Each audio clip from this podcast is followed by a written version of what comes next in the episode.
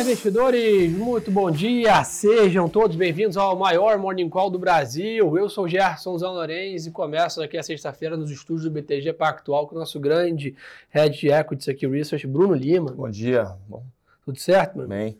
Vamos lá, pessoal. Começar tradicionalmente aqui o último pregão da semana falando do mercado internacional. A gente está vendo um dia hoje ali as bolsas lá fora ensaiando um pregão levemente positivo, tá? S&P né, aponta uma alta de 0,20, Nasdaq, Dow Jones na mesma dinâmica. A Europa está até um pouco melhor, né? Ontem foi bem negativo para a Europa, ali com destaque para a Bolsa Italiana, ali com toda a volatilidade na parte política, né? notícia, né? renúncia do Mário Draghi, né? e por aí vai. Basicamente, a gente está olhando hoje o mercado lá fora, o Eurostock subindo 0,70, né? as bolsas de Londres também, né? então está um dia melhor né? para a Europa. Brunão, por outro lado, chama atenção aqui, né, mais um pregão muito negativo para as ações da China. Né? Tivemos é. nessa madrugada que a gente já vinha avisando que era um indicador importante. Saiu dado de, de PIB aqui do último TRI, né, decepcionando o mercado. E a gente está vendo o sell-off nos produtos asiáticos. Né? É, o que está pegando mais. Bom, bom, dia de novo aí, pessoal. Ontem, ontem teve o. Até alguém já colocou aqui os números de, de PIB de China, né? Que era esperado era 1,4, veio 0,4. Eu só queria colocar uma coisa em perspectiva, né? Porque abril teria sido alguma coisa rodando a menos 10, né? É, então, assim, em tese, o junho, né, os números de junho ali isolados, a gente não consegue né, via aberto, deveria já mostrar, ele veio dentro de uma aceleração dentro do TRI, obviamente foi mais fraco, tem uma questão sem dúvida alguma relacionada principalmente à parte de uh, setor de properties, que é o que está, né, propriedade que está pegando de forma geral, mas se a gente pegar investimento né, é, em ativo fixo, né, que é proxy de de investimento de forma geral, o FAI, pegar vendas no varejo, que era uma preocupação no passado, Saiu também. Né? foram alguns números melhores. Né? Até a própria produção industrial não foi tão ruim, foi pô, pouquíssima coisa abaixo do esperado. Agora, sem dúvida alguma, dado que aquele papo, né, um número ruim, num ambiente que está já complexo, né, você tem uma... É, o mercado às vezes pode exagerar.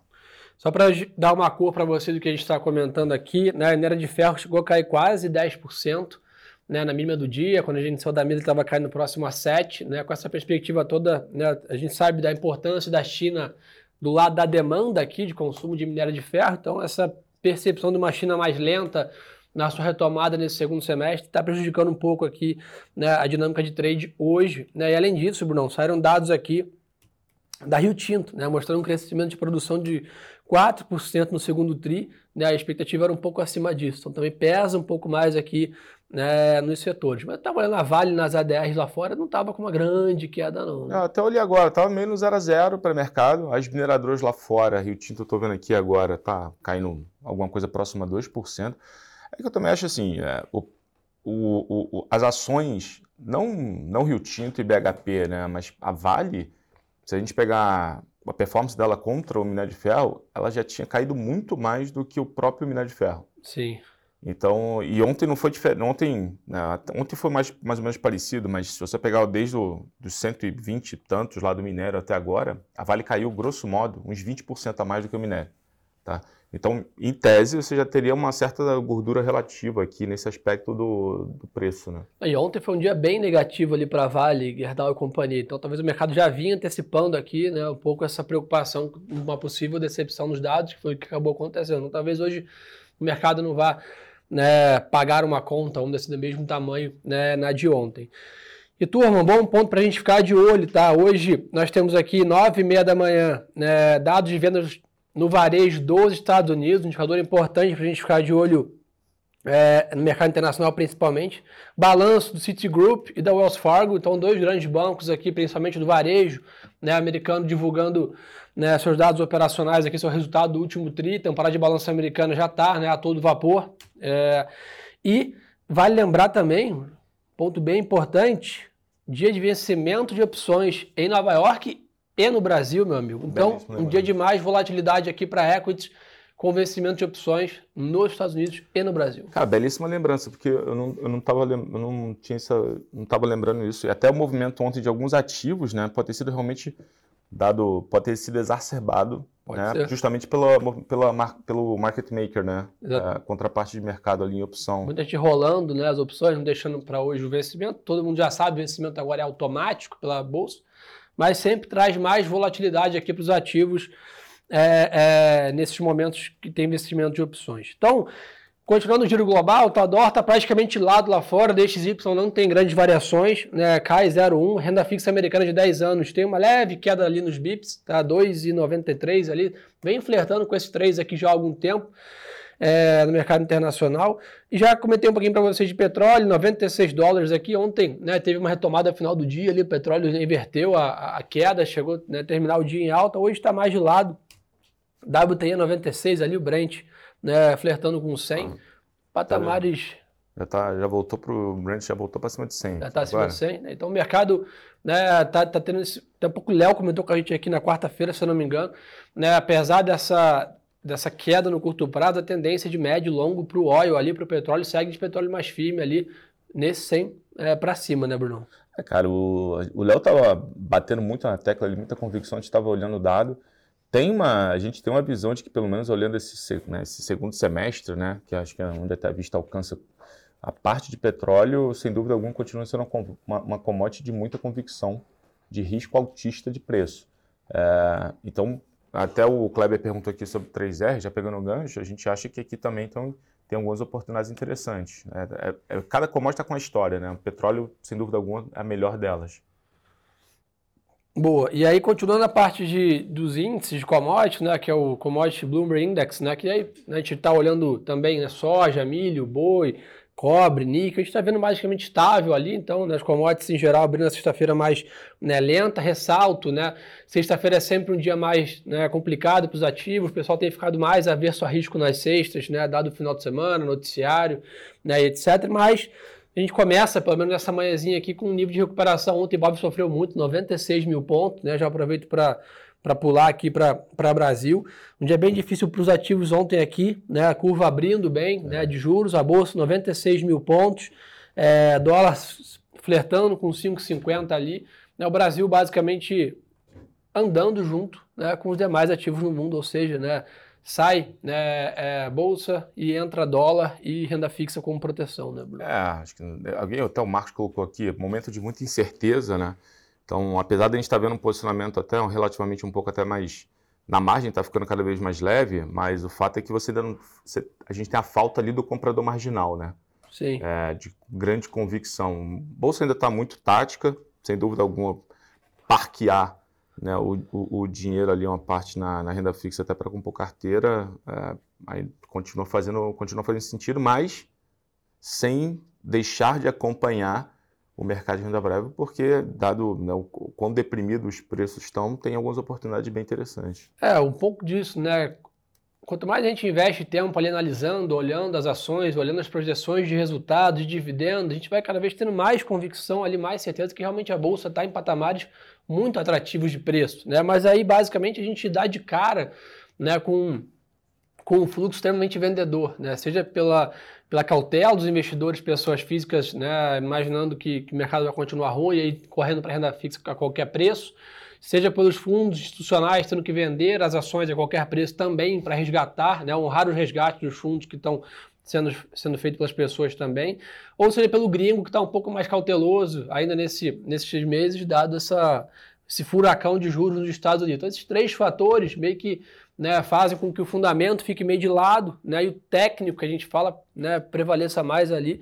Mas nesses momentos onde o fundamento fica de lado o técnico prevalece, é que aparecem as barganhas. Né? É, quando o fluxo ele, né, cara, o fluxo ele se torna é, assim, preponderante num curto espaço de tempo é quando você perde ali a percepção de preço e valor, né? Então é justamente quando a gente consegue entender a discussão de oportunidade. A gente consegue trazer a oportunidade, mas de novo, né, ajustando preço, prazo e gestão de risco de tamanho. Né? Ninguém está falando aqui de né, só, sair comprando lotes gigantescos. Vamos respeitando também o fluxo. Ele, é, isso eu sempre escutei, né? Fluxo você respeita, né? Sim. E um ponto importante, inclusive já fazendo aqui a propaganda, falamos desse assunto aqui de preço descontado, setores, temporada de balanço no Brasil lá no podcast. Turma, Radar da Semana já está no ar. Eu, Bruno Lima e Álvaro Frasson, junto com a nossa grande Marcele, fizemos lá o podcast semanal, uma aula né, falando de política macroeconômica lá com o Álvaro, temporada de balanços com o Bruno aqui para entender o que vem à frente, o que pode vir bom, o que pode vir né, ruim nos dados. Então procura no Spotify aí, no Deezer, no SoundCloud, qualquer plataforma radar da semana. É o podcast do BTG aqui que bomba e vale a pena vocês monitorarem. Brunão, Brasil, tá? Agenda mais vaziada aqui, né? Lembrando, tirando o vencimento de opções aqui, que traz bastante volatilidade, nenhum grande indicador que possa fazer preço é, aqui no Brasil. É, segue o noticiário aí de mais volatilidade em cima da Petrobras aí, né? O presidente ah. Bolsonaro comentando sobre, né, dada essa queda no petróleo, que a Petrobras deveria reduzir a gasolina e etc. Então, né, basicamente nada novo aqui nessa questão de volatilidade. É, o comitê da, da, Petrobras também concluiu aí né, em relação à análise né, do conselho de administração né, da companhia. Então, esse é um pouco da parte corporativa, a gente realmente está com poucas notícias no mundo né, corporativo e de indicadores aqui no Brasil ainda na sexta-feira. Mas, não, bom lembrar que é o seguinte: semana que vem começa a temporada de balanço aqui no Brasil, com dados operacionais da Vale, né, dados operacionais da Petrobras e alguns balanços dando sinais aí do como foi o segundo tri brasileiro. Né? É, você falou bem, né? Ontem a gente deu uma, uma dissecada né, nesse, nessa parte. Acho que tentar resumir um pouquinho aqui. Bom, commodities a gente já, já mandou até a prévia, ontem também te mandou, acho que a prévia, se não estou enganado, foi de consumo e varejo, a gente já mandou a prévia, a prévia também de, de saúde, é, mas de forma geral, nossa opinião, é, a temporada ela está, tirando a parte commodities, que aí está na tela, fica muito mais fácil, é, o resto, é, assim, a gente, a gente deve, deve enxergar uma temporada até relativamente até melhor para a parte de mercado interno. Parte de saúde ainda ele melhora marginalmente, mas não é o suficiente ainda para a gente ganhar um pouco, uma grande, é, ganhar um grande momento. Mas a gente vai ver principalmente a parte de varejo vestuário performando um pouco melhor. Uh, Arezo, Soma, Renner, essa é a nossa expectativa, por exemplo. Uh, bancos deve ser ok, como a gente viu que é um pouco abaixo. Proteína também está com a cara relativamente boa, principalmente Minerva e, e, e, e BRF. Então, acho que assim, de forma geral, sendo, né, tentando juntar todo mundo aqui, vai ser uma temporada assim é, que não conversa, né? De novo, o mercado ele antecipa muita coisa, né? Tá, a gente, mas a temporada, o momento da temporada, ele vai ser um momento até relativamente bom. Eu acho que além disso, né, a, a, Bruno, a turma está muito de olho para entender o guidance aí, né, escutar né, a presidência, a diretoria financeira das companhias em relação às perspectivas para o segundo semestre, né, se eles estão né, animados, se a turma está investindo, se teremos campanhas agressivas de marketing, Black Friday, Natal, né? O segundo semestre é sempre né, mais agitado aqui na parte dessa questão do consumo. Então o mercado quer também entender a cabeça aí da diretoria de cada empresa para os próximos seis meses aqui do ano para entender essa proxy de resultado. A gente está com uma, com uma visão, né, que o Bruno comentou aqui, né, esse, esse pacote aí de 40 bilhões de reais né, de de, de, auxílios né, que vão ser feitos agora pelo governo viram na né, economia, viram PIB, né, por isso que gente, todas as casas aqui revisitaram o PIB do Brasil descendo para próximo de 2%.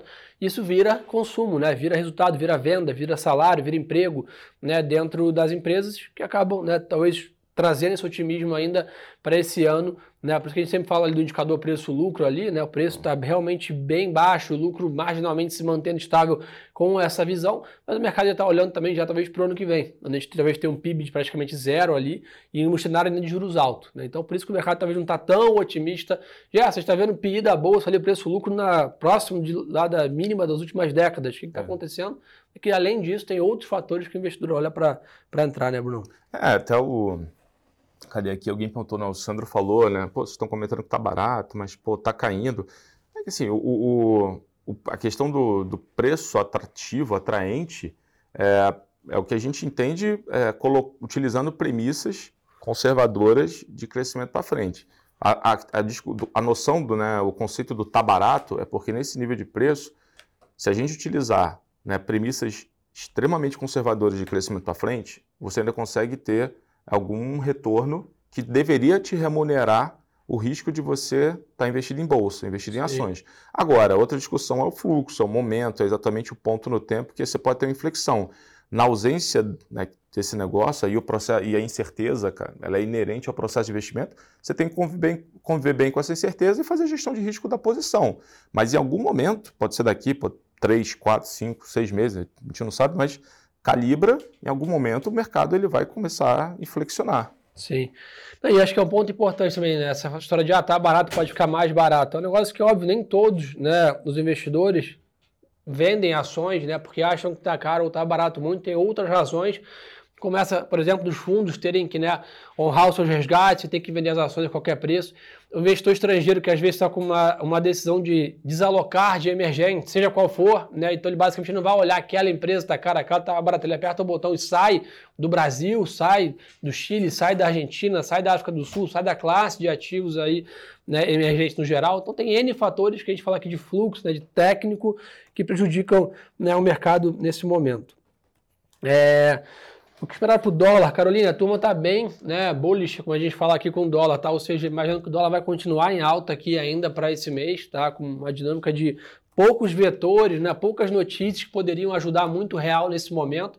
O dólar está muito forte lá fora, ganhando muita força. Olha o dólar contra as moedas no mundo. Ninguém está vencedor contra o dólar, né? Então é, é um movimento generalizado no mundo todo. Então acho que ainda né, a turma está vendo uma chance do dólar arrefecer um pouco mais lá para o final do ano. Por enquanto, ainda com toda essa dúvida né, sobre os juros nos Estados Unidos, é dólar para cima, né, Bruno? É, até o Celso perguntou aqui agora, tu já, já ele mandou a pergunta, você já deu a resposta sobre a questão de dólar manter alta, né? Que é a visão do, do time lá do, do Álvaro, Arthur, enfim, esse momento de aversão a risco e, e esse momento de tightening nos Estados Unidos, no né, aperto de curva, né, o dólar ainda tem uma cara que fica mais alto por mais algum tempo até né, os termos de troca na frente, enfim, as incertezas Boa. começarem a se reduzir. O Bruno, você está perguntando aqui bastante, dado que a gente está falando de dólar para cima, né? Essa perspectiva talvez das exportadoras, aí, principalmente, a gente fala muito de petróleo aqui, minério, mas fala pouco de celulose, né? É. Então, como é que está a cabeça aí para pulp and paper aí? Então, até o... Alguém que até perguntou aqui mais cedo sobre preço de celulose, né? Engraçado que os preços, tudo, todos os indicativos de preço celulose que a gente vê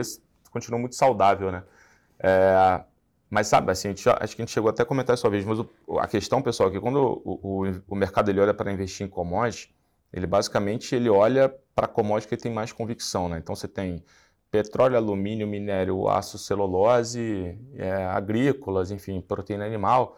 E ali ele escolhe uma, duas que tem mais convicção. Celulose hoje, apesar dos preços né, da celulose estarem resistentes, as, as ações estarem também num nível bastante atrativo de múltiplo, é, tem uma perspectiva de uma entrada de oferta, olhando daqui, 18 meses à frente, que em outros mercados de, de, de commodities não tem. Nos outros mercados, a gente, alguns deles a gente enxerga déficit, né? petróleo, alumínio, a gente olha um déficit na curva.